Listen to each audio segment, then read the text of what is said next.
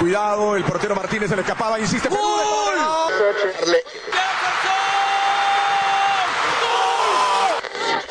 Aquí está el empate en el área Esperañol, en el área Esperañol está. ¡Gol!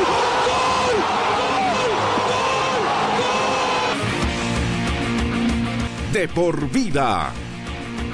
De lunes a viernes, de 1 a 3 de la tarde, por Radio Cepra 89.2 FM. Pasión por la radio.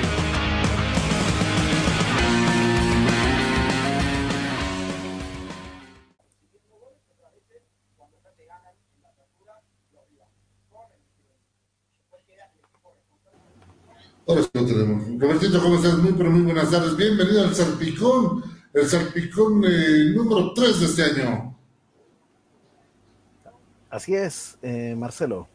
Eh, buenas tardes, buenas tardes a ti, a todos los que nos escuchan en, Radio Cepra y en las diferentes plataformas que, que, nos acompañan semana a semana en el Salpicón. Así es, estamos en el tercer programa del año y vamos con toda la expectativa porque hay, mucho, mucho paño que cortar, mucho de qué hablar en, este fin de semana deportivo que se viene. Realmente, ¿cómo las cosas, no, Roberto? Ya en un momento más lo va a tener Luis Granados, va a estar Gabriel Caicedo, igual. Los días de prueba, fenomenal. Todo nos salió bien. El día que arrancamos en la radio, ya tuve... Esto es en vivo, para que que eso es en vivo. Y esto pasa hasta en los mejores canales de televisión. Bueno, son los imprevistos que, que suceden, pero vamos a salir adelante, vamos a tener el, vamos a tener el juego de cintura que corresponde para, para entregar la mejor transmisión posible a, nuestra, a, todos los que nos escuchan y a quienes aprovecho de, por supuesto, enviarles un gran saludo y un gran abrazo desde acá, desde, desde Chile.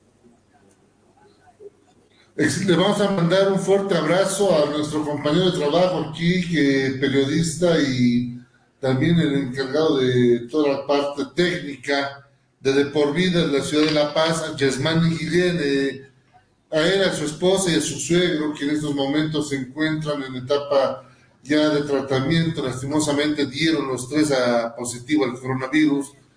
Eh, el bebé dio negativo, es la buena noticia, me dicen el bebé dio negativo. Entonces, mucha fuerza para ellos. Eh, no tienen los síntomas fuertes, entonces está controlando eso. Esperamos que pronto salgan de ese, de ese mal. Lastimosamente los aquejó a los tres.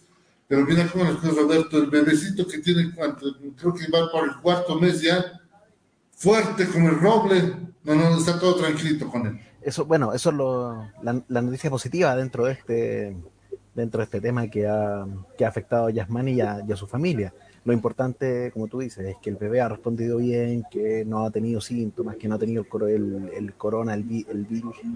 Y, y, entonces la situación es que es de, para ellos de cuidado, nomás de tener la precaución, de hacer el, la cuarentena y, y, que ojalá no pase a mayores ni para, ni para él ni para cualquiera de los miembros de la familia. Exactamente, pese a todo eso, eh, Pablo también, que ya es parte del equipo, va a estar en etapa de observación, igual mi persona está en etapa de observación hasta el día lunes para ver, nos vamos a volver a hacer la prueba. Hemos estado un momento en contacto con Yasmani para salir también para que la familia esté tranquila. La familia esté tranquila, mucho tenemos que terminar todos este año y así lo vamos a hacer. Roberto, qué manera de ver información de lo que pasó desde la eliminación de los equipos argentinos. Eh, hay una canción, dijeron, Marcelo, pónselos, por favor, pónselos esa canción. Yo les dije, no sean tan malos, quieren que ponga la canción de Vita Perón. Muy malos, ¿no? I don't confirm me Argentina. No, muy malo. ¿Por qué, ¿Por qué hay alegría en gran parte del continente de la eliminación de argentinos? ¿Por qué? No, pero es que, a ver, la gente, digamos, la gente del resto del continente, sobre todo de los países que quizás no, no contamos con la historia futbolística que tiene Argentina, eh, de por sí disfrutamos est estos momentos, disfrutamos y más, si de una u otra manera en las transmisiones internacionales que han llegado a los países de nosotros, ¿qué canales llegan? Los argentinos. Entonces vemos como todo su discurso triunfalista, sí. de que somos los mejores y todo lo demás. Entonces recibir este, este golpe de realidad nunca está de más.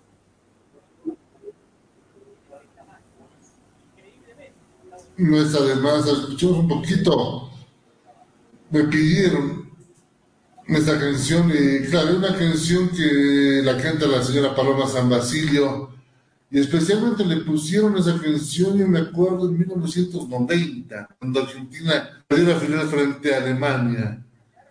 Claro, muchos se acuerdan, especialmente de los golpes de Estado de Eva Perón y demás, pero cada vez que pierde Argentina, que un clásico poner la canción, esa I Love for Me Argentina, cada vez que algo le va mal a la Argentina, Roberto.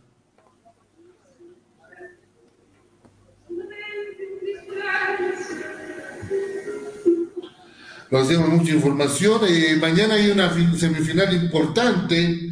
Mañana hay una semifinal importante a nivel continental. ¿Cómo se llama la de mis amigos argentinos? Le quiero mandar un fuerte abrazo hablando de eso a Jorge Barbieri, eh, nuestro relator en Argentina, que me dijo, nos volvieron a la realidad, a muchos nos volvieron a la realidad. Cuca dio en el clavo sus declaraciones al decir que, ojo, que no solamente en Sudamérica Argentina tiene fútbol, sino también hay nueve países más. Y esa declaración que lo honden muchos periodistas argentinos. No, y, y ojo que, como tú dices, queda una semifinal más por jugar en Copa Sudamericana y la que tiene la opción de ser la, la, final entre equipos argentinos puede, puede caerse el día de mañana. Hay que ver lo que, lo que va a pasar con Coquimbo Unido. Por supuesto, acá hay mucha expectativa con eso. Pero de todas maneras, los hermanos argentinos no creo que estén del todo tristes, al menos los del deporte motor, porque ellos hoy tienen una razón para celebrar, ya que. Exactamente. Kevin Benavides logró un histórico triunfo en el Rally Dakar en la categoría de motos. ¿Qué es la categoría, sí querido Roberto? Es una de las categorías más difíciles, sin lugar a dudas, en el Rally Dakar de, conquistar. Lo hizo el día Kevin Benavides. Hoy día terminó el Rally, hay que decirlo, Robertito terminó el Rally Dakar, pero se cumplió con la tradición. O sea, eh, quiero que se me entienda bien. ¿A qué me refiero que se cumplió con la tradición? Que lastimosamente tenemos que decir que un piloto fallecido, pero ¿a qué me refiero se cumplió con la tradición? La realidad que está caracterizado en que siempre va a haber un, piloto fallecido o alguien va a morir en, la competencia. Ahí va también esa tradición, a eso me refería. Lastimosamente, Alberto se confirmó que falleció un piloto ayer al ser trasladado al hospital de Yadé. Sí, así es. Bueno, una. Lo tengo acá. Es el, francés Pierre Chervin. Pierre Chervin. Sí. El piloto francés que lastimosamente falleció. y tuvo, se cayó en una moto en el kilómetro 258. Tuvo una pequeña luxación, se dice de espalda, pero parece que hubo un pequeño problema más. Aparte de eso, que no pudo aguantar el traslado desde el lugar de que se le hizo el well point, desde le puso el GPS hasta el hospital de YD, pese que estaba bien blindado para evitar cualquier cosa. Lastimosamente este piloto no pudo terminar la competencia y mira, faltando horas para que termine, hablamos del el único deceso de esa competencia. Así es. Bueno, comparado con años anteriores, sin lugar a dudas, que haya un solo fallecido es una noticia entre comillas positiva pero evidentemente el hecho de que sigan perdiéndose vidas humanas no deja de ser algo, algo triste para lo que es esta, esta tradicional competencia que hoy se desarrolla en su plenitud en Arabia Saudita y que ha pasado por África y también por Sudamérica previamente. Argentina tiene que estar feliz, Argentina tiene que estar levantando bandera, porque no solamente Kevin Benavides en auto se quedó con lo que es la categoría motos, sino en cuadriciclos ganó el argentino Manuel Andújar, que también hizo una muy buena labor en el tema del, de realidad, en el tema de los cuadriciclos. En coches, sin lugar a dudas, Steven Peterhan se sigue aumentando su leyenda en este tipo de competencia, Roberto, siendo el máximo ganador en vigencia de la prueba más dura del mundo. Así es, eh, Messier Dakar, como se le conoce, ha vuelto ha vuelto a lograr un triunfo, su triunfo número 14 en, en, esta, en la categoría de autos del Dakar, y es sin lugar a dudas uno de los personajes del día. Por supuesto. De todas maneras, eh, así como los argentinos están contentos con, e, con este doble triunfo, eh, la participación chilena también eh, tuvo bastantes puntos altos. O sea, además del, del, muy buen trabajo que había realizado hasta dos días atrás Juan Ignacio Cornejo liderando la categoría de motos, pero lamentablemente sufrió un accidente que lo dejó afuera. Pablo Quintanilla en las mismas motos finalizó en el séptimo lugar, en un resultado que quizás para él es es algo bajo para lo que está acostumbrado, pero, pero de todas maneras seguir estando entre los 10 primeros es muy positivo. Lo mismo que ha hecho Ignacio Casale en los camiones, que ha finalizado en el noveno lugar, eh, y sobre todo lo que ha hecho Giovanni Enrico en los quads, justamente detrás de Manuel Andújar en el segundo lugar, y por supuesto Chaleco López, Francisco Chaleco López, que se ha impuesto por segunda vez en los últimos tres años en la categoría de los vehículos ligeros. En, Bolivia es más conocido como los buggies, ese tipo de vehículos y muy buena actuación de Chaleco López, lo decías primero, con 53 horas, 41 minutos, 02 segundos, pese que tuvo una penalización de un minuto, hoy tuvo una penalización Chaleco López, eh, pese a todo eso, era imposible que pierda la, la competencia. John Aaron Michael Gorson, esos vehículos SSB, los vehículos ligeros, como lo menciona, que se dividió en dos categorías, el SSB, donde participó también Chaleco López, el chileno fue superior sobre el estadounidense Austin Jones y el polaco Aaron Gonzalez. En, los monstruos del desierto, que todo el mundo se apasiona por verlo, es, hay que decirlo, los rusos, la armada rusa hace y deshace en el Rally Dakar con su jamás más de esta vez ganó Dmitry Sotinov, segundo lugar para Anton Shuvalov y tercer lugar para Ezrat Bardev. Aunque se extraña la presencia del holandés Nelson Barder, que era uno de los grandes pilotos que le hacía prueba a los que más con Ibeco. Eh, así es, y bueno, de todas maneras, la participación de, Europa Oriental en esta categoría eh, sigue siendo ampliamente dominante. Como, como tú decías, después del podio ruso, en cuarto lugar remató el checo Martin Macic, en quinto el también checo Alex, Alex en sexto el bielorruso Alexei Wisniewski, en séptimo el ruso eh, Andrei Karginov, en octavo lugar, y recién en octavo lugar aparece un, equipo holandés, en encabezado por Martin van der Brink, para en el noveno lugar, como te lo había comentado previamente, aparecer la presencia latina con el, con el piloto chileno Ignacio Casale, el mismo que ya participó el año pasado en los vehículos ligeros y que previamente había sido campeón en los quads. Ahora experimenta en los camiones, dan, ampliando lo que es su recorrido y completando una muy buena carrera, eh, aunque haya estado aunque haya estado bastante lejos del primer lugar, aunque estuvo terminó a 5 horas y 27 minutos del, de la marca de Sotkinov, pero de todas maneras un noveno lugar en, en estas condiciones y con el dominio de la Europa Occidental me parece un resultado más que aceptable para, la primera experiencia de Ignacio Casale en los camiones, Marcelo.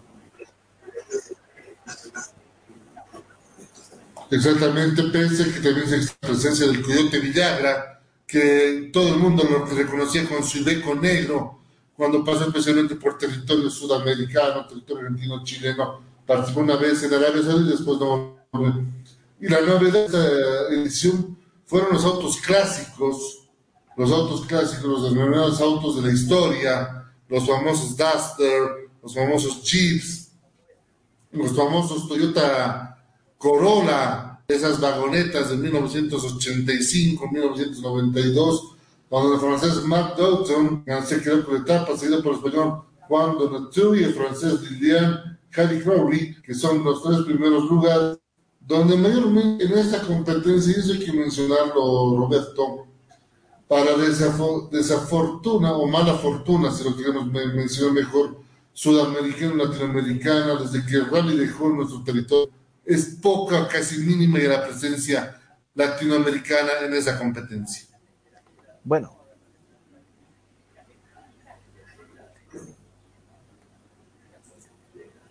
No, bueno, es verdad, la, la presencia latinoamericana lamentablemente ha decaído con la, con la partida hacia Arabia, hacia Arabia Saudita ahora, pero de todas maneras lo importante es que es que sigue existiendo y sigue habiendo buena participación. O sea, no en vano en tres, en cuatro categorías los ganadores han sido de este lado del mundo. Exactamente, y en, en, en partes importantes, sin lugar a dudas. Entonces terminó en Rally Dakar, terminó en Rally Dakar, se sigue llevando a cabo en este momento la fase de premiación, se podría decir, la ronda allá en Jeddah, donde los pilotos van dando eh, paso y está lloviendo, está lloviendo en estos momentos en Jeddah, y, pero pese a todo eso está haciendo buen clima allá en Arabia Saudí, donde todos los pilotos siguen mostrando todo lo que fue en esta competencia. Eso en el tema de los en el tema de los motores, eso en el tema de los fieros, que los dejó en estos momentos mucho, muchos datos, la muerte de un piloto, pero como siempre con mucho, con mucha adrenalina, mucha fortuna y sobre todo mucha duna, mucha, pero mucha guerra entre los pilotos más importantes como en autos que los hay, en la tía, en Peter Hansen, en motos, lo que hizo Kevin Benavides, igual que Chaleco López. Eso fue realidad que ha sido de por vida.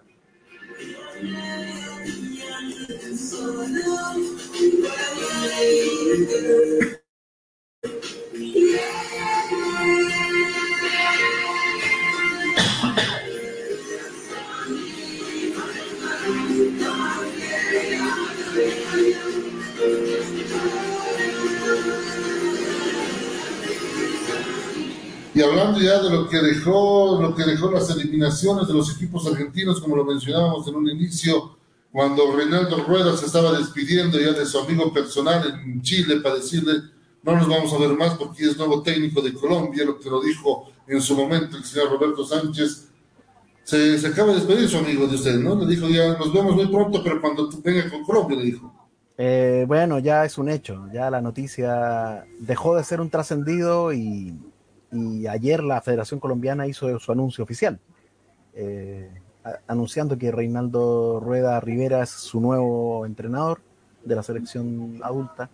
Una, una nominación que aquí en Chile ha generado sentimientos encontrados. O sea, los detractores principales de Rueda, por supuesto, están felices de ver que se fue y en cierta forma apelan a que, a que los resultados no van a llegar tampoco en Colombia. Pero por otro lado, eh, el grupo de gente y periodistas y otros que lo apoyan obviamente sienten es un impacto fuerte. Y, un detalle no menor es la, despedida que le hizo, al menos públicamente, Arturo Vidal en sus redes sociales a Reinaldo Rueda. Entonces, eso lo, quiero, digamos, destacar. Eh, y, eso, eso, digamos, eh, un, un, mensaje bastante emotivo y con un pegando un palo, un palo no menor a la, aparte de la dirigencia incluso. O sea, voy a, voy a leer solamente el primer párrafo para no entrar en tanto detalle. Que dice, el, que dice Arturo Vidal en su red, dice, es una pena muy grande esta noticia de que no seguirá trabajando junto a nosotros en este camino al mundial. Se entiende, dice respeto, principalmente por la responsabilidad de gente que hace daño al fútbol, como muchos de la prensa mediocre y algunos dirigentes que no entienden nada de nuestra ciudad. Fuertes palabras las de, Arturo Vidal en su despedida a la hora seleccionador colombiano. Y es evidente, hay, hay molestia en parte Chile, algunos jugadores chilenos que no están de acuerdo con la del señor Reinaldo Rueda Ahora, la pregunta es la que tengo, Roberto. ¿Qué pasa si Rueda va al Mundial con Colombia y Chile no? Estoy haciendo una hipótesis solamente. ¿De qué se disfraza la NFPP? Bueno, es una posibilidad que se puede dar tranquilamente. O sea, si hay alguien que maneja y que conoce la idiosincrasia del futbolista colombiano, es precisamente Reinaldo Rueda. Por lo tanto, él podría ser el que le saque mejor partido a, a, la, a la selección de Colombia y, a partir de eso llevarla a Qatar. Y si es que se da lo que al parecer pinta por estos lados y que Chile no vaya al Mundial, eh, sin lugar a dudas va a ser un, un masazo fuerte. Independiente de quién sea el, el sucesor de, Rueda, lo cual todavía está en plena discusión por acá. Suena, ¿no? Eh, ¿Qué nombres ahora empiezan a sonar? Siguen sonando los mismos. Eh, no, no va mal, no se, bajó de esa lista. Lo dijiste muy bien otro día a Cacese, aunque por ahí me dijeron que estaba sonando mucho el nombre nuevamente de. No de Juan Antonio Pizzi, que va a ser el nuevo técnico de Racing, sino que alguien habría llamado a Lini ¿A, para a que quién? se, perdón? se, se haga cargo. ¿A quién? Al ingeniero Pellegrini.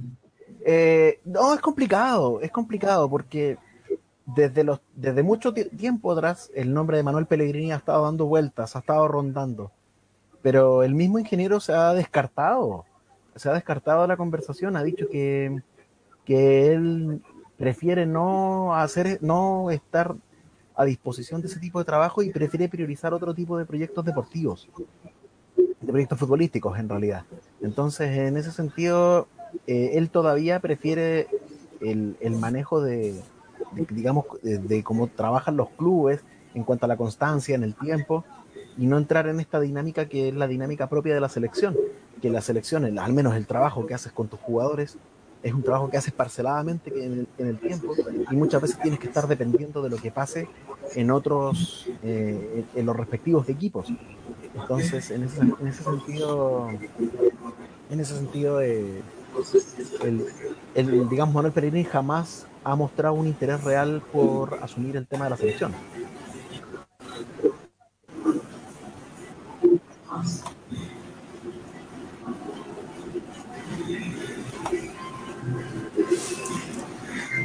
Eso puede pasar. Manda, nos manda una información eh, Luis Granados, quien parece que tiene un problema de conexión, no puede todavía restablecerlo.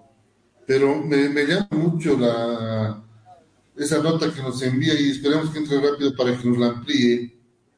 Dice, en Perú el jugador del... No sé si lo estoy pronunciando bien, Manu Chile fue herido de bala el día de ayer mientras jugaba un partido en su barrio en el distrito del Callao. Además falleció un menor de 16 años que pertenecía a las divisiones menores del Callao. Mientras tanto, el equipo de revelación del 2020 mucho la, la, de que un jugador del Manuchi de Trujillo fue herido de bala y aparte de un menor muerto llama mucha atención de cómo y qué estaba haciendo el jugador para que se haya producido ese hecho delictivo allá en Perú, mi querido. Wow, es sorprendente ver, ver, digamos, y escuchar este tipo de noticias que sigan, que sigan sucediendo y que de una u otra manera los, los temas delictuales eh, no se, no se desconecten, no se desvinculen de cómo, de lo que es el, los personajes que están en el mundo del fútbol. Y es lamentable, y obviamente hay que, hay que seguir la digamos, la, la evolución del, de todo el, tema, de todo el caso este, eh, en, para poder entender también qué es lo que llevó a, este, a, esta situación y, a, y, los posibles desenlaces que van a tener. Exactamente, sí, va a estar, nos, va a, nos va a ampliar esa información, sin lugar a dudas.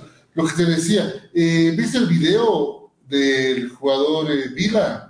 Que causó revuelo en los hinchas argentinos con su, me imagino sea su esposa con la que están en un video y causó sin eso la molestia del hincha de Boca Juniors que después el mismo jugador colombiano terminó eh, pidiendo disculpas a los hinchas eneises. Es que, a ver, bueno, ahí se cruzan un par de, de, un par de cosas, un par de hechos. Por una parte, tienes a tienes a Sebastián Villa, que es un jugador de, nacionalidad colombiana. El colombiano de por sí tiene toda esa alegría, tiene todos ese, esos ambientes de fiesta incluso, que muchas veces escapan al que muchas veces escapan a, a lo que es el, el, el, ¿cómo decirlo? el comportamiento que uno espera desde el punto de vista profesional del, futbolista, más después de una derrota como la que tuviste. O sea, eh, la implicancia de no jugar la final de la Copa Libertadores, al hincha le dolió, al hincha de Boca le dolió mucho. ver, de, ver por contrapartida que uno de los jugadores que estuvo ese día en Vila Belmiro eh, tenga este, eh, este momento de esparcimiento tan, tan relajado y como tan, tan despreocupado de lo que había vivido horas antes, evidentemente le, le pesa, le pesa, le afecta y hace, abre la crítica de parte del hincha hacia el jugador, independiente de que el jugador sea una persona como tú, como yo, y, tenga, su, tenga los momentos de, de esparcimiento que quizás necesita también. No, eso sí lo es evidente. Y sigue trayendo revuelo lo que pasó con Boca Junior, por ejemplo, hoy en la mañana, en uno de los programas de la cadena, de las cadenas, bueno, la cadena ESPN, que ya es la única que tiene programa en vivo, hubo un debate entre el periodista Mariano Cross y el periodista Juan Simón, donde en un debate aclarado en el programa de Mariano Cross apuntaba contra los jugadores que no habían dado la talla para vestir la camiseta de Boca Juniors tras la eliminación ante Santos. El conductor del decidió ser antipático y tirar sobre la mesa de Leonardo Jara para criticar su nivel. En las discusiones había involucrado justamente Juan Simón, quien se desempeñó durante dos años como director deportivo del Sanaice. Todo esto trajo eh, revuelo lo que pasó con Boca. Un Boca el día miércoles, Roberto, en el salpicón de post, segunda semifinal, que el Boca que jugó de Miguel Ángel Russo era un, un Boca sin alma y sin ganas de conquistar una nueva estrella.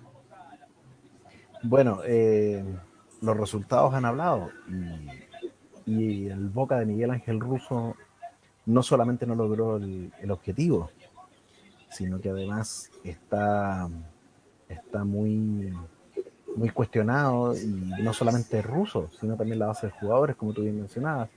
Eh, fácilmente hay varios, bueno, hay varios que terminan contrato ahora y, y otros tantos que, que, han manifestado intención de querer emigrar, como el caso, por ejemplo, de, de Eduardo Salvio, el, el, puntero derecho argentino que, que dijo que, que dijo que habló, digamos, con la dirigencia de Boca para ver la posibilidad de, de tener su libertad de acción y de tomar otros rumbos futbolísticos. Es evidente, veremos lo que va a pasar. Boca todavía tiene que jugar la final de la Superliga, de la Liga Diego Armando Maradona, que clasificó la final, y veremos lo que va a pasar. Hablamos lo que quieren escuchar todos los compatriotas de Roberto Sánchez, por favor, sé todo el mundo está pendiente, especialmente en Chile. ¿De qué región es Coquín Bonito? Mira, eh, eh, Coquimbo Unido es de la región del mismo nombre, de la cuarta región del país. Está ubicado en lo que se denomina el norte chico. Eh, está, eh, digamos, en, en, auto tú puedes estar en unas cuatro horas desde Santiago en, en la ciudad de Coquimbo. Ah, perfecto. Entonces, Coquimbo Unido, que mañana tiene un partido importante, determinado, quiero denominar así, los hinchas del equipo, de, los hinchas del amarillo y negro del equipo de Coquimbo Unido, que tiene, eh, no le voy a decir la final, pero tiene un partido trascendental el día de mañana cuando esté visitando el equipo de justicia, donde el estado de vida fue un 0 a 0, que abre para que el equipo chileno con un gol pueda manejar a su gusto Roberto el partido, sabiendo que el equipo argentino tendría esa presión obligatoria de buscar empate, pero claro, siempre y cuando empiece ganando el equipo chileno y sepa manejarlo el tema del compromiso en todo momento. Bueno, hay que hay que esperar, hay que esperar, hay que confiar también en lo que haga en lo que haga Coquimbo Unido. Hizo un, muy, un correcto partido el, el martes en Asunción, por lo tanto la llave está abierta y la llave está tan abierta de que de que un gol puede marcar la diferencia enormemente a favor de Coquimbo, considerando el, el factor del gol de visita como desempate. Eh, de hecho, un, de hecho, un empate con goles clasifica a Coquimbo a la final. Exactamente. Eh, mi querido Roberto, para toda la gente que nos escucha a nivel y nos ve ahora a nivel mundial, no solamente ahora nos escucha, sino también nos empieza a ver, estamos utilizando las plataformas de redes para todos ustedes. ¿Quién es, qué es, quién es Coquimbo Unido? ¿Cuál es la historia de este equipo chileno para que la gente la vaya conociendo? No sé, tal vez ya familiarizándose, quién sabe, mañana consiga un par de adeptos más en este compromiso. Eh, bueno, Coquimbo Unido, eh, como tú decías, es un club de la, como te decía, de la región de Coquimbo, de la cuarta región, que es un club relativamente joven, es del es del 30 de agosto de 1958, su fecha de fundación. Eh, acá en Chile, a Coquimbo Unido se le conoce como los piratas, también se le conoce, como tú bien acotabas, como los, como los aurinegros, y también se le conoce como el barbón, en alusión al, a, los piratas y particularmente al pirata que forma parte de la insignia, que es un, pirata clásico y con una barba larga y grande. En este caso, Coquimbo Unido, como les decía, eh, juega, digamos, hace las veces de local en su ciudad, en Coquimbo, en el estadio Francisco Sánchez Rumoroso, estadio que fue, que fue remodelado para el Mundial, para el mundial Femenino del año 2008 y que, y que también ha sido sede, por supuesto, de lo que fue la de, lo que ha sido el, torneo local y el preolímpico sub-23 que se jugó el año que se jugó también en Chile hace unos años atrás.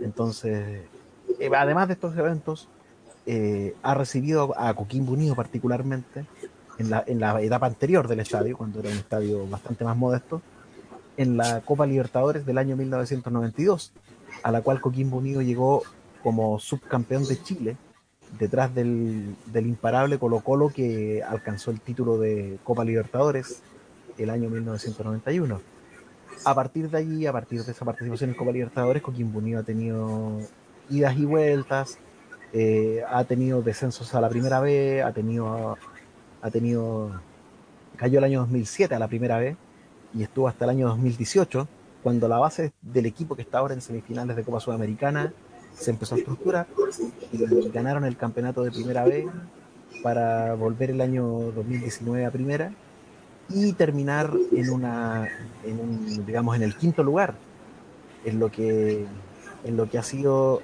una de las eh, principales temporadas digamos de Coquimbo Unión Primera lo cual además le permitió clasificar a la Copa Sudamericana ahora en este momento Coquimbo Unido el equipo aurinegro está en un presente complicado en la liga local está en este momento ocupando el, último lugar de la tabla de la primera división eh, pero eh, digamos, a su favor está que con todo el tema de la Copa Sudamericana, Coquimbo Unido debe hasta el momento eh, cinco partidos del torneo local. Entonces, al ser último con 26 puntos, de todas maneras tiene aún al alcance a, a, Deportes Iquique, que es el penúltimo, que tiene 28, y que es uno de sus rivales en este, de estos partidos pendientes. Y tiene también delante de él a Colo, que está con 29 puntos en el lugar decimosexto y que también debe enfrentarse a Coquimbo Unido en esta parte, en esta racha, digamos, de, de partidos pendientes. Por lo tanto, el Pirata todavía tiene mucho que de, en la categoría este año, pero sin lugar a dudas, eh, más allá de lo destacado de la participación, está pasándolo por un momento, está pasando por un momento difícil pero, pero que puede, digamos, salvarlo y que puede coronarlo incluso, ¿por qué no?, con una histórica segunda clasificación a Copa Libertadores en caso de que se imponga la Copa Sudamericana.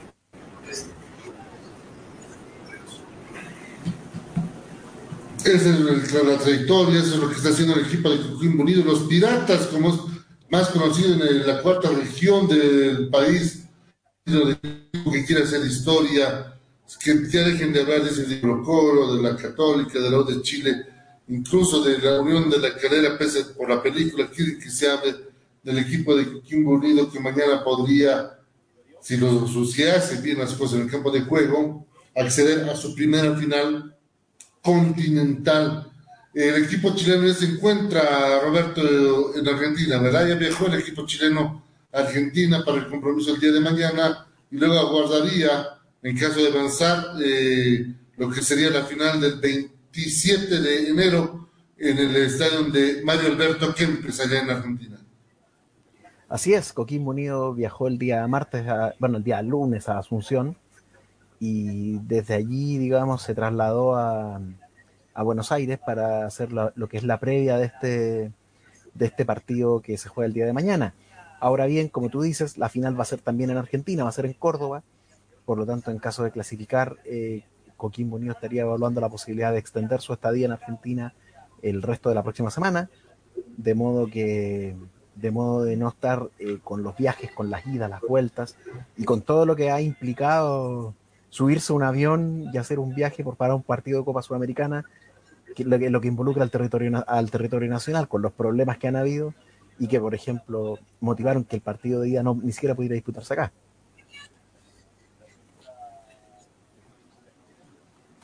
donde sabemos que todavía hay una molestia en Comebol por ese tema con el Ministerio de Salud de Chile, lo decía muy bien en su momento Roberto Sánchez, que causó indignación porque se rompió la burbuja sanitaria y hay molestia. No sé si se, habla, se, hablaba, se va a hablar de multa, pero existe una molestia señalizada en la Comisión Médica de Comebol, existe una molestia. Esa misma molestia, mi querido Roberto, no, no debería haber habido cuando hubieron infectados del Flamengo, hubieron infectados de otros equipos que pese a todo esto se jugaron los partidos. Es que por eso, o sea, se supone que ahí hay un, compromiso firmado entre los gobiernos y la Conmebol que permite que pasen estas cosas, estas cosas como la que tú mencionas de Flamengo, porque se supone que tiene que haber una eh, burbuja sanitaria y facilitar los, los desplazamientos de los equipos, de modo que de modo que los partidos se pueden jugar. Ahora, el caso de, Defensa y Justicia no deja de ser algo particularmente extraño. Estamos hablando de un equipo que tuvo tres casos positivos y que entre medio se les, hicieron pruebas posteriores que arrojaron negativo. Entonces, eh, queda el mantel de dudas sobre qué es lo que realmente pasó ahí, cuál fue la falla, o si derechamente, o si derechamente no se ha hecho un buen trabajo a nivel de, digamos, de filtro en lo que corresponde a, a la aduana y, al, y a la burbuja sanitaria acá a nivel local. Exactamente, veremos lo que va a pasar entonces mañana en ese compromiso entre Defensa y Justicia y el equipo de Coquimbo todo Chile expectante de lo que va a ser ese compromiso para ver si su equipo representante, el que sacó cara en, esta, en, este, en el año, en esta temporada del fútbol chileno, sin número dos, Coquimbo Unido, llegando hasta esta fase, una de las fases decisivas del torneo, especialmente en la Copa Sudamericana, que busca anotar su nombre por primera vez final de uno del segundo torneo más importante de nuestro Vamos a tener un tema que fue noticia nacional, noticia que trascendió fronteras, la desvinculación de Juan Carlos el Conejo Arce como nuevo como jugador del pueblo celeste Bolívar. No sé si te llegó el dato, Roberto, pero a mí me dicen y que el señor Gustavo Quinteros lo habría pedido en caso de que se quede al frente de Colo Colo y viendo lo que vaya a pasar si la dirigencia de negro y blanco, blanco y negro, no cómo se llama la denominativa societaria del equipo de blanco y negro, perfecto, gracias. Eh, decide la continuidad del señor Quinteros, a Juan Carlos Arce como. Bueno, eh, hay que ver, hay que ver si, eh, bueno, si a Juan Carlos Arce es un jugador que Gustavo Quinteros conoce y que puede sacarle, digamos, el provecho que para lo que es su idea táctica, yo no veo el problema de que, de que pueda llegar a reforzar a Colo Colo. Así como pasó, por ejemplo, en el caso de Gabriel Costa, Gabriel Costa, el delantero peruano, llegó por pedido expreso de Mario Salas bajo la misma premisa. Y Costa, eh, después de un comienzo bastante complicado, ha vuelto a agarrar ritmo de competencia, ha vuelto a convertirse en un jugador fundamental en, Colo Colo, autor de, de, los últimos dos goles que le han permitido sumar eh, cuatro de los últimos seis puntos al equipo de Gustavo Quinteros.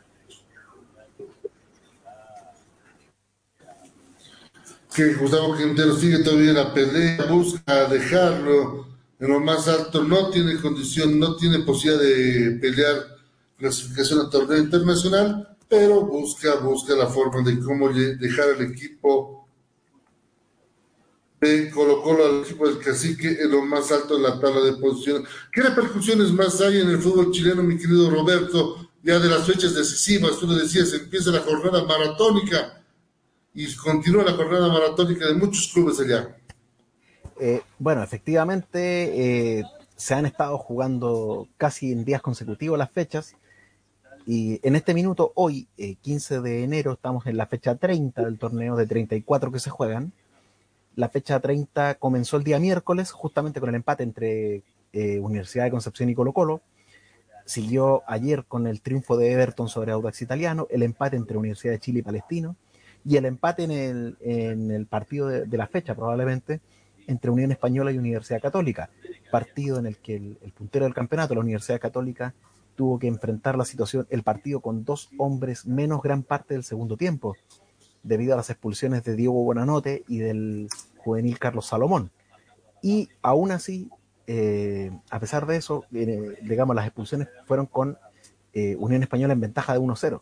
Aún así, con dos hombres menos, Católica se dio la maña de poder igualar el, marcador en el último minuto con un gol de Fernando Sampedri. En el caso de la jornada de hoy, en la mañana se jugó el partido entre Cobresal y Antofagasta, que ganó Cobresal por 3 a 1. Ahora a las 5 de la tarde eh, prosigue la fecha con eh, La Serena ante Unión La Calera. A las 7 y cuarto Curicó O'Higgins y cierran la, y cierran la, fecha, eh, descontando obviamente el partido de Coquimbo que está suspendido, eh, Huachipato contra Santiago Wanderers a las 21.30 en el estadio Huachipato Cup a cero.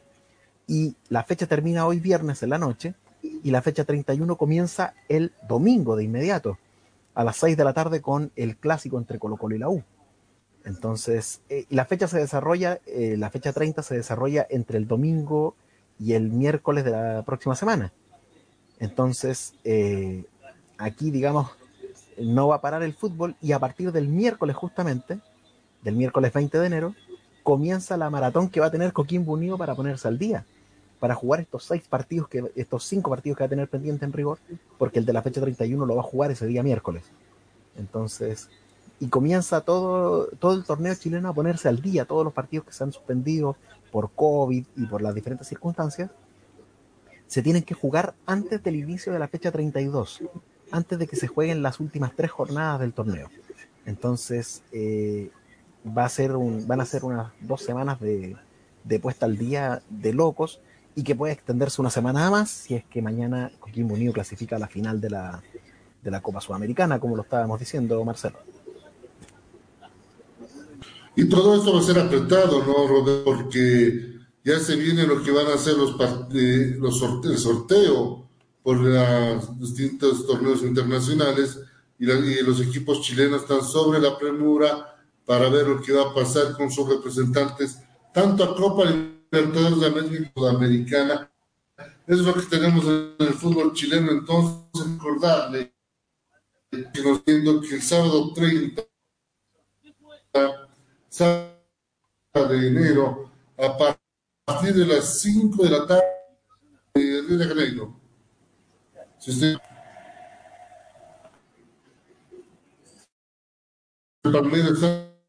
eh, va a ser transmisión en exclusiva de vida para todos ustedes, con el comentario del señor Roberto Sánchez, el comentario del señor Luis Fabiani, Javier eh, Palacios y Erlan García, que van a estar comentando este compromiso está más la presencia de un ex árbitro FIFA que lo vamos a tener con nosotros eh, que le vamos a agradecer si uno que nos vaya, nos va a acompañar en esa el relato de quienes las incidencias de todo lo que va a ser la gran final de Libertadores Palmeiras Santos con una hora de previa al estilo de nosotros el partido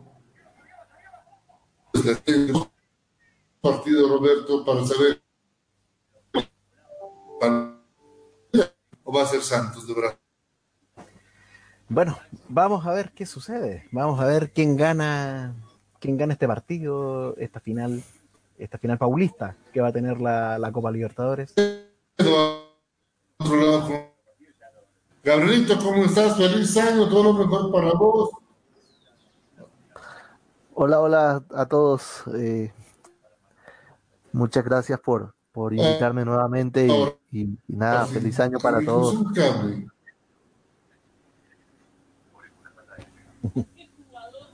Ahí me, ahí me escuchan bien, sí. Ok. Es- Ahora tenemos ya Gabriel que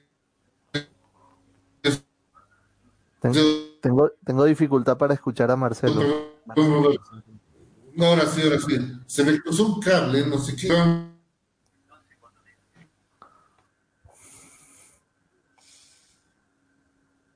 Se me va el audio de Marcelo.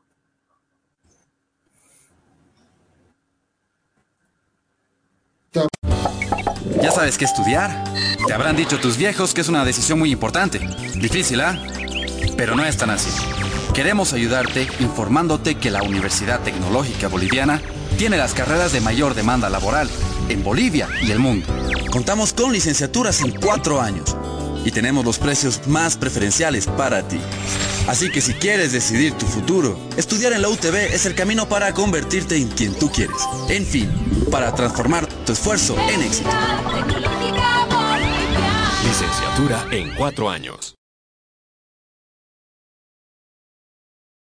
El pico sudamericano. Yo creo que ahora sí me escucha Roberto. Ahora sí me escucha. Sí, Gabriel. ahora sí. Ahora sí te Me, escucho me dan el, el dedito like si, estamos si me están oyendo, por favor. Ahora. Claro, Eso es. es que el problema es que el, no es, el problema no es la máquina, sino es que el, el giro es el que lo opera. ¿sí? Como era de decir.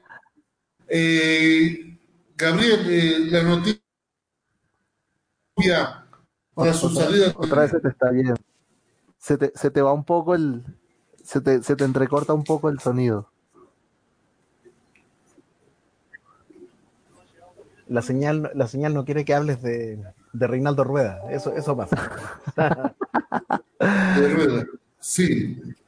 La- Ah, Roberto está, está dolido, Roberto. Percibo dolor en el ambiente, percibo molestia, incomodidad. No, pero no, no molestia con los, con los hermanos colombianos, para nada. No, nosotros no tenemos la culpa. Es una molestia, es una molestia con, con, un, con un ala importante, con un ala fuerte del periodismo y con, y con los dirigentes de acá, que han, que han cortado, digamos, lo que podía ser un muy buen proceso de la mano de Reinaldo Rueda.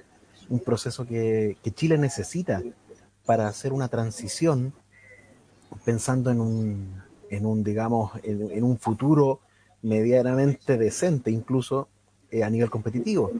Ahora eh, vamos a tener que partir de cero nuevamente y, muchos de los jugadores que Rueda trajo a la selección eh, ya, no, ya probablemente a lo mejor van a haber perdido su última oportunidad, dependiendo de quién llegue como nuevo, como nuevo seleccionador. Y en ese sentido yo creo que Gabriel debe estar contento con la vuelta de un hombre que, que, como dije hace un rato aquí en, la, en el Salpicón, si hay alguien que entiende la idiosincrasia del jugador colombiano es precisamente Reinaldo Rueda. Así es, Marcelo, eh, Marcelo y, Roberto. Eh, bueno, el, de hecho yo también estos días cuando, cuando ya empezó el tema muy, muy en firme, porque pues ya tenemos más de un mes de estar con esta situación de que venía, de que no venía, de que viajó, de que no viajó, en fin, eh, sí, sí hubo, sí hubo ahí la, la, tuve yo como esa, esa meditación, por decirlo de alguna forma, eh, acerca de lo que era, no tanto Colombia, sino lo que estaba pasando en Chile, era lo que, lo que, lo que más eh, había pensado yo en, en ese sentido, porque sí es cierto, es cierto que, que abandonar el cargo de la forma en, la que lo hizo Rueda, donde se venía desarrollando un proyecto, eh, que si bien no estaban en el, eh, digamos, no era en este momento un top como, lo hemos, como los hemos visto en otras ocasiones a los chilenos, eh, sí venía haciendo un trabajo eh, que me parecía importante, por lo menos a nivel de Sudamérica estaban haciéndolo bien, era un equipo que jugaba bien. Eh, yo hacía rato que no veía a Chile, por ejemplo, eh, al enfrentar a Colombia, eh, verle esa superioridad, porque fue superioridad lo que mostraron en los partidos eh, que, que jugaron en, en, eh, durante la eliminatoria y los amistosos que alcanzaron a hacer y todo eso, eh, pues se le veía un, nivel mayor y, y sí, mi, pensamiento estaba más que todo en eso, en, en, cómo iba Chile a, a, solucionar este problema ahora, porque finalmente se vuelve un problema. Es como tú dices, eh, Roberto, empezar de cero. Y, y eso complica para, para, para todo la, el, el, el, tema de eliminatoria y eh, la contratación a estas alturas es bastante complicada, el tema de dinero es bastante complicado. Entonces, eh, encontrar también un técnico de, de, talla internacional, de, de una talla eh, mundialista en este momento también es complicado llegar a un acuerdo. Y, y, el, y el arrancar nuevamente ese proceso. Eso, eso más que todo fue lo que, lo que me llamó a mí la atención y pues eh, de lo que logré entenderle a Marcelo que quería pues mi, mi concepto sobre la llegada a, Colombia específicamente eh, de Reinaldo pues eh, me parece bien, no era de pronto dentro de los que de los que se pudieron barajar en algún momento para mí no era eh, el ideal porque lo veía en Chile y lo veía haciendo un buen papel, ¿sí? Pero pues ya que llegó, pues todos sabemos de las capacidades que tiene, la trayectoria que tiene, ya estuvo en Selección Colombia en alguna época eh, con, un, con un rendimiento del 54, 56% aproximadamente, eh, que para un técnico de selección no es malo, ¿sí? Eh, si bien Colombia no, es, no era en ese momento una selección top, no, no estábamos en los 10 mejores del mundo ni nada de eso, como, como logramos estar después con, con Peckerman y todo el tema.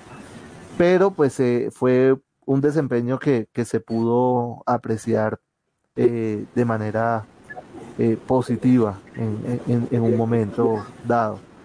Entonces, pues nada, ahí es que esperar ahora a ver cuál es el, el, el, nuevo proyecto que tiene él con la selección Colombia, qué es lo que piensa hacer, si va a permitir que se sigan dando todos esos, todas esas situaciones que se venían dando desde el comienzo de la eliminatoria, ya lo conversamos en algún momento acá, la situación de James Rodríguez, de sus supuestas exigencias, de, de que le estaban manejando el grupo a, a Queiroz y todo ese tipo de cosas. Entonces, a ver si, si él con el conocimiento que ya tiene de lo que es la idiosincrasia del jugador colombiano, eh, de lo que es cómo se maneja una selección Colombia, es capaz de, de, de, dominar ese tema, de mejorar todas esas situaciones de camerino y, y que la selección empiece a, a, generar el fútbol que todos esperamos que genere, porque hay con qué, y que empiece a dar los resultados que también todos los colombianos esperamos que, que, que pueda generar.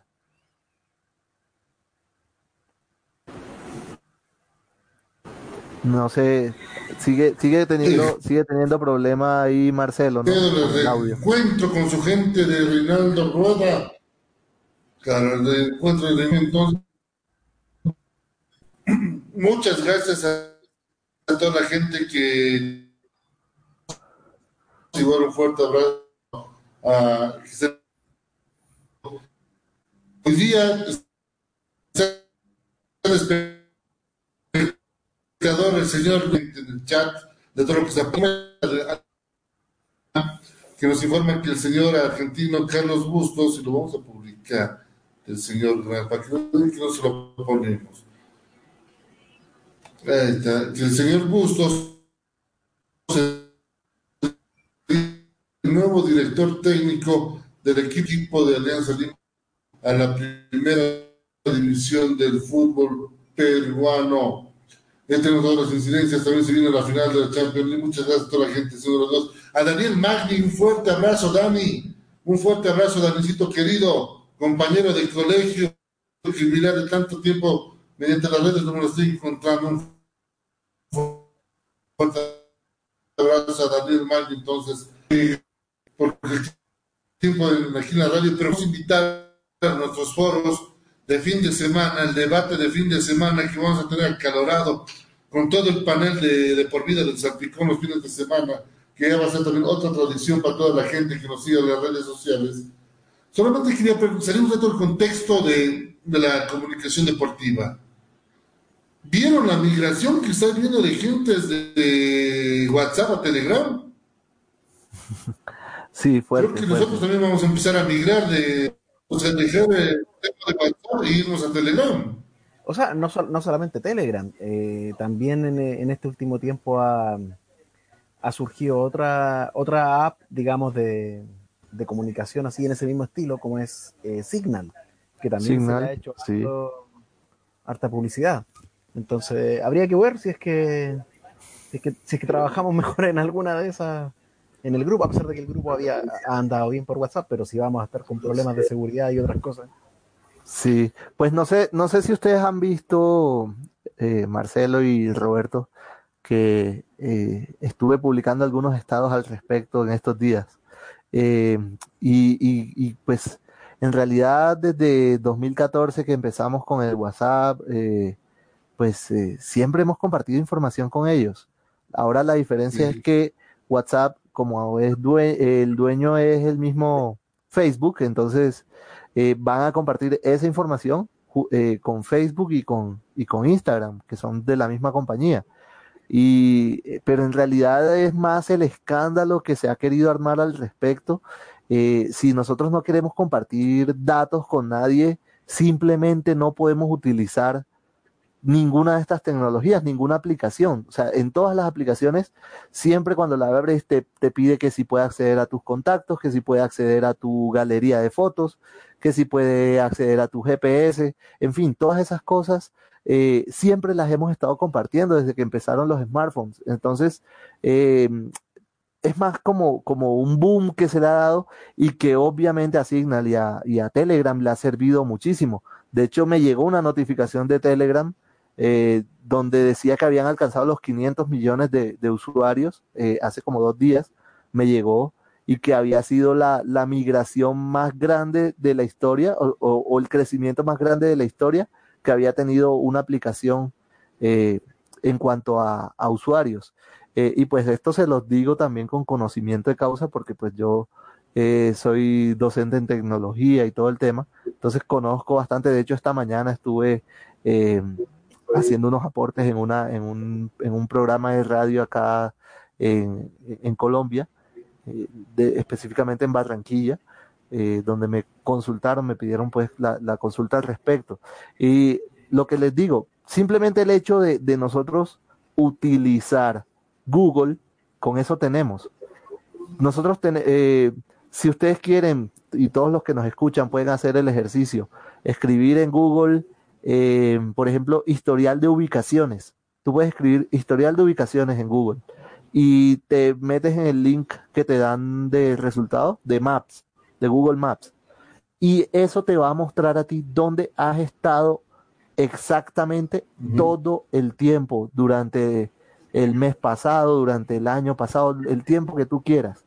Entonces, eh, eso mismo Google lo cruza también con tus búsquedas de Internet y, y puedes saber qué te gusta, qué no te gusta. De hecho, hay hasta un meme por ahí que lo he visto, eh, que, que aparece que abres Google y, y Google te pregunta qué deseas buscar. Y el, y el personaje del meme le, le contesta, no lo sé, dime tú. O sea, es es súper, súper completo el conocimiento que tiene Google de nosotros, que tiene Facebook, que tiene todas las redes sociales. Y aparte de eso, que mucha gente utiliza aplicaciones que no son las, las originales. Entonces eso, Marcelo y, y Roberto, yo creo que es más el escándalo que se ha armado porque esta vez eh, WhatsApp te mandó un, un, un pop-up, un mensaje directo diciéndote que cambiaron las condiciones y que las miraras. Pero pues desde que tú firmas la, la licencia de un software, ya sabes que toda la información que manejas ahí, que manejas ahí te la van a, te la van a espiar, te la van a poder espiar. ¿Sí? Sí, es verdad. Y es verdad el tema de la, de- bueno, la privacidad de nuestros datos. Claro, es el famoso Ya no existe. acepto, ¿no? Cuando ¿Cómo decía Marcelo? ¿El famoso qué?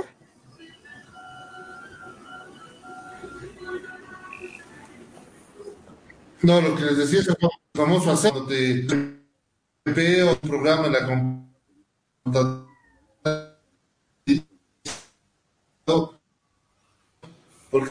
de 120 prefieres ir directamente a la parte final que dice acepto. Sí, exacto. O sea, uno, uno, uno no lee eso, uno no, uno no se pone a leer eso.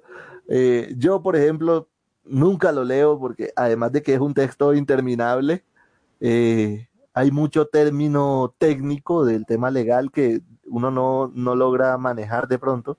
Y, y, nada, uno le da simplemente aceptar porque uno necesita usarlo. Así de simple es.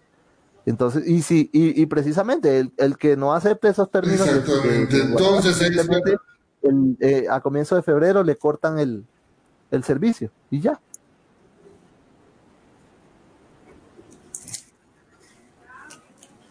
Listo, y si quiere se va a Telegram, si quiere se va a... ¿Cómo es la otra aplicación que dijeron, la nueva que apareció? ¿Zip? ¿Sí? bien? ¿Zip? ¿Se llama? Se llama señal en inglés, Signal. Como señal en inglés.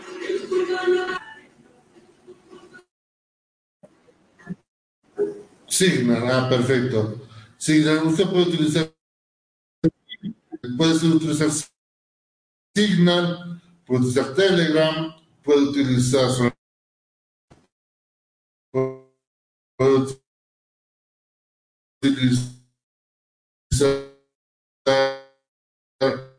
al antiguo, mucho más al ver con sus seres que por el momento, yo creo que al momento no hay problemas con WhatsApp. Sería probar, sería, digo, probar, qué tal es Telegram, no digo para, para que no orientar a la población, pero como dice Gabriel, tiene razón.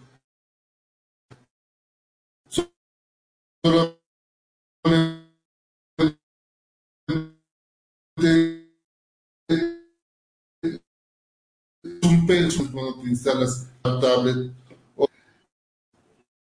14 con 45 minutos, momento de despedirnos, momento de que se cierre el primer del año aquí por Radio Cepra, que hemos hablado de todo. Mil disculpas, no puedo estar Luchito Granados, eh, Javier tuvo un, un, inconveniente, pero todo el equipo siempre está pendiente. Ahí lo tenemos al señor Roberto Sánchez, que sabe de todo, sabe básquet, sabe Dakar, sabe fútbol, sabe, sabe lavar, un hombre completo chocha, la polola que lo tenga al lado del señor Rodríguez, Cocina, lo mismo el señor Gabriel Queicedo, sabe voleibol, sabe, cocina, teje, sabe de telecomunicaciones, sabe de esos temas de las APPs, pues la esposa debe estar feliz. Y este gordito que sabe cocinar, sabe ser renegar, pero también mi esposa está feliz de tener. Este es el equipo eh, todos los, todas las semanas. Eh, este la próxima salimos desde el 20, el 28 de octubre cambiamos de horario, cambiamos de día, el salpicón 28 aquí por la radio, porque va a haber un medio que es visual, pero vamos a seguir con lo que es ya innovando, entrando a esta era, entramos a esta era tecnológica eh, que no podíamos rehusarnos, nos va, se va a acostumbrar a estos rostros y otros rostros más. Fin de semana analizando, por ejemplo, el fútbol europeo, fin de semana analizando lo que pasa en los deportes, lo que va a ser al final de la Copa Libertadores de América. Y también vamos a estar con el último en tecnología, con Gabriel Cedo, que nos va a seguir informando. Telegram o WhatsApp, ¿qué le conviene? Usted también nos va a decir. Ya en las redes sociales. Gabrielito, un abrazo fuerte hasta Colombia, hermano, un gran abrazo. Gracias por seguir con nosotros. Gracias por seguir en Deportivo una temporada más. Se renovó el contrato con Gabriel Caicedo. Un fuerte abrazo a vos, a la familia. Nos encontramos en el próximo Salpicón. No decimos cuándo, pues la gente tiene que estar atenta a nuestra. Sí, exacto. Pues eh, nada, muchas gracias Marcelo siempre por, por las invitaciones y, y siempre que puedo con, con muchísimo gusto acá. Y, y, sí, buena idea lo de siempre soltar algunos tips de, de, tecnología, dejar un espacio para eso sería una muy buena idea para hacerlo en adelante.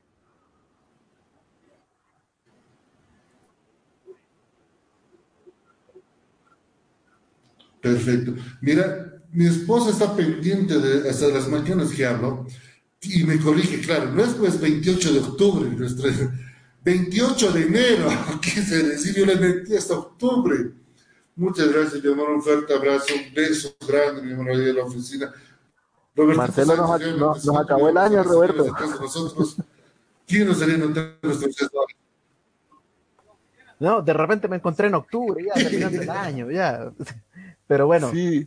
de todas maneras, eh, como siempre, como siempre un gusto, un placer compartir con Gabriel, con Marcelo, eh, hablar de lo que nos gusta, hablar del deporte. Eh, y bueno, ya que, ya que ya que Marcelo hizo la publicidad, digamos, ya que mencionó a, mi pareja también, eh, bueno, a ella, Olga, que me está escuchando, también le mando un beso, un beso gigante y está trabajando en este momento también, así que le mando todo mi ánimo en, este cierre de jornada, que termine bien su viernes, y a todos los que nos escuchan acá en Radio Zebra, a todos los que nos ven en las redes sociales, eh, como siempre, gracias, gracias porque ustedes son los que nos dan vida a nosotros. Si nosotros, si, ustedes no nos ven, no nos escuchan, eh, no tiene no va a tener sentido que nosotros estemos acá entregando todo lo que podamos entregar. Por, lo tanto, nosotros nos debemos a ustedes y por eso mismo les doy las gracias y les mando otro, otro gran abrazo a todos. Y, estaremos de nuevo, por supuesto, en una próxima oportunidad en el Salpicón, eh, Gabriel, Marcelo.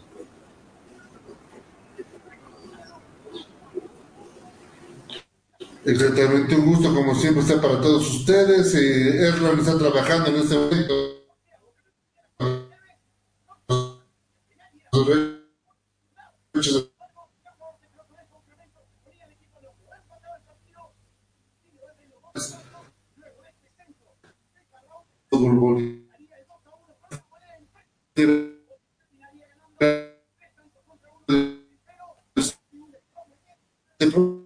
Un momentito, esto es para todos. El Robertito Gabriel. Salió. Muchas gracias, muchachos. Eh, eh, necesito. Gabriel, necesito que me envíes, por favor. Imagina un lugar donde puedas relajarte. Un lugar de paz y tranquilidad. Pero también lugar de juegos increíbles, diversión y adrenalina. Por fin, el primer club acuático de La Paz es una realidad. A tan solo una hora de la ciudad. Con increíbles juegos, toboganes y espacios infantiles. El kamikaze más alto de Bolivia. Y los juegos con más adrenalina para una diversión extrema. Piscinas, restaurante y parqueos. Un parque que lo tiene todo. Para que disfrutes al máximo con la familia y con los amigos. La diversión ya tiene un nombre. Club Acuático Yungas. Contáctate con nosotros y sé miembro del club acuático más exclusivo de La Paz. Nova PC te ofrece tecnología y equipos de alta calidad, tablets, laptops, computadoras de escritorio, gamers, i3, i5 y 7. Te ofrecemos de distintas marcas, HP, Dell, Lenovo, Huawei, Asus, Xiaomi, Mito, Acer y mucho más. Procesadores Intel de segunda, tercera, octava y novena generación. Aprovecha la promoción y lleva tu laptop desde 1750 bolivianos y exige de regalo estuche, mouse y audífono gamer. Estamos ubicados en la avenida Calatayud, Galería Santa Clara, primer piso local 3B y encuéntranos en Facebook como Nova PC SRL o consulta al 789-65208, 789-65208. Además, ensamblamos el equipo de acuerdo a tus necesidades. Nova PC SRL Experts.